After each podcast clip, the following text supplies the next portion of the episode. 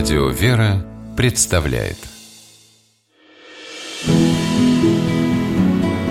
Имена, имена милосердие.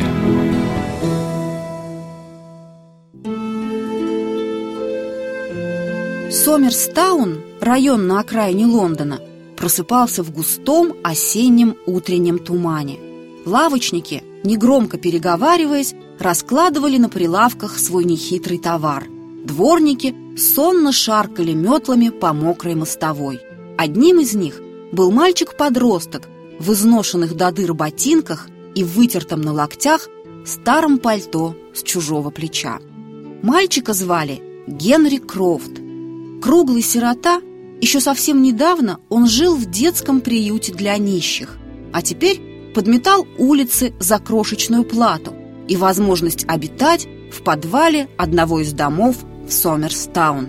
Генри нравилась его работа. Нравились уличные торговцы, которые наряжались в яркие необычные одежды, чтобы привлечь внимание к своему товару и выручить побольше денег.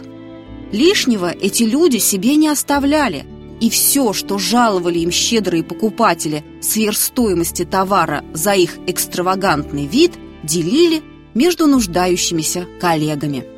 Такая взаимовыручка искренне восхищала Генри Крофта. Вот если бы и я как-нибудь мог помочь нашим приютским ребятам, частенько думал он, размахивая метлой. Однажды днем Генри сидел на берегу Темзы неподалеку от порта и задумчиво смотрел на подернутую легкой рябью прозрачную речную гладь. Вдруг мальчик заметил в воде небольшой деревянный ящик. Длинной палкой Генри подогнал его к берегу и сбил крышку. Внутри оказались перламутровые пуговицы. Обрадованный, Генри набил пуговицами карманы до отказа и пошел к себе в подвал. Дома он высыпал богатство на деревянный топчан и стал думать, что же теперь с ним делать. И вдруг его осенило. Ну, конечно, как же он сразу не догадался? На следующее утро Генри Крофт вышел на улицу без метлы, зато в пальто сплошь расшитым перламутром. В утреннем свете его наряд переливался всеми цветами радуги. Прохожие не могли отвести взгляд от сияющего в буквальном смысле этого слова Генри. А он с поклоном просил их пожертвовать немного на помощь сиротам. И люди щедро одаривали его деньгами. Скоро Генри собрал достаточно средств, чтобы поддерживать своих приютских друзей. Лондонцы прозвали его «жемчужным королем». С тех пор Генри в своем перламутровом наряде появлялся везде, где только шла речь о помощи людям. На благотворительных ярмарках, акциях по сбору средств для бедняков и больных. Вскоре у него появились последователи. Теперь уже не один Крофт, а целый отряд жемчужных королей и королев ходил по городу, собирая деньги для приютов, больниц, госпиталей, богоделен и церковных школ.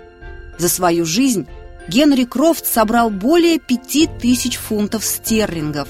По нынешним меркам это примерно полмиллиона рублей. И все эти деньги потратил на благотворительность. Скончался он в 1930 году в возрасте 68 лет в работном доме для бедняков без гроша в кармане.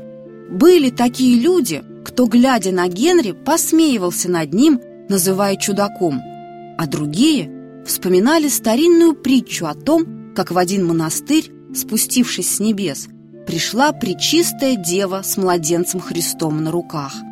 Монахи по очереди приветствовали ее, читали хвалебные стихи, цитировали Библию. И был среди них скромный, не блиставший умом и дарованиями монах. Все, что он умел, это жонглировать. Братья не желали допускать его к Богоматери, боясь, что он опозорит их обитель. Но бедняга всем сердцем хотел посвятить святой деве свое единственное умение. Он вышел вперед, достал из кармана несколько апельсинов и стал жонглировать ими перед Девой Марией. И Христос на руках у Пречистой Матери улыбнулся, а Богородица, склонившись, дала подержать жонглеру своего сына. Подобно герою этой притчи, Генри Крофт отдал на служение людям все. И, видимо, Бог принял его дар. Сегодня у Генри есть тысячи последователей по всей Англии, которые продолжают его дела милосердия.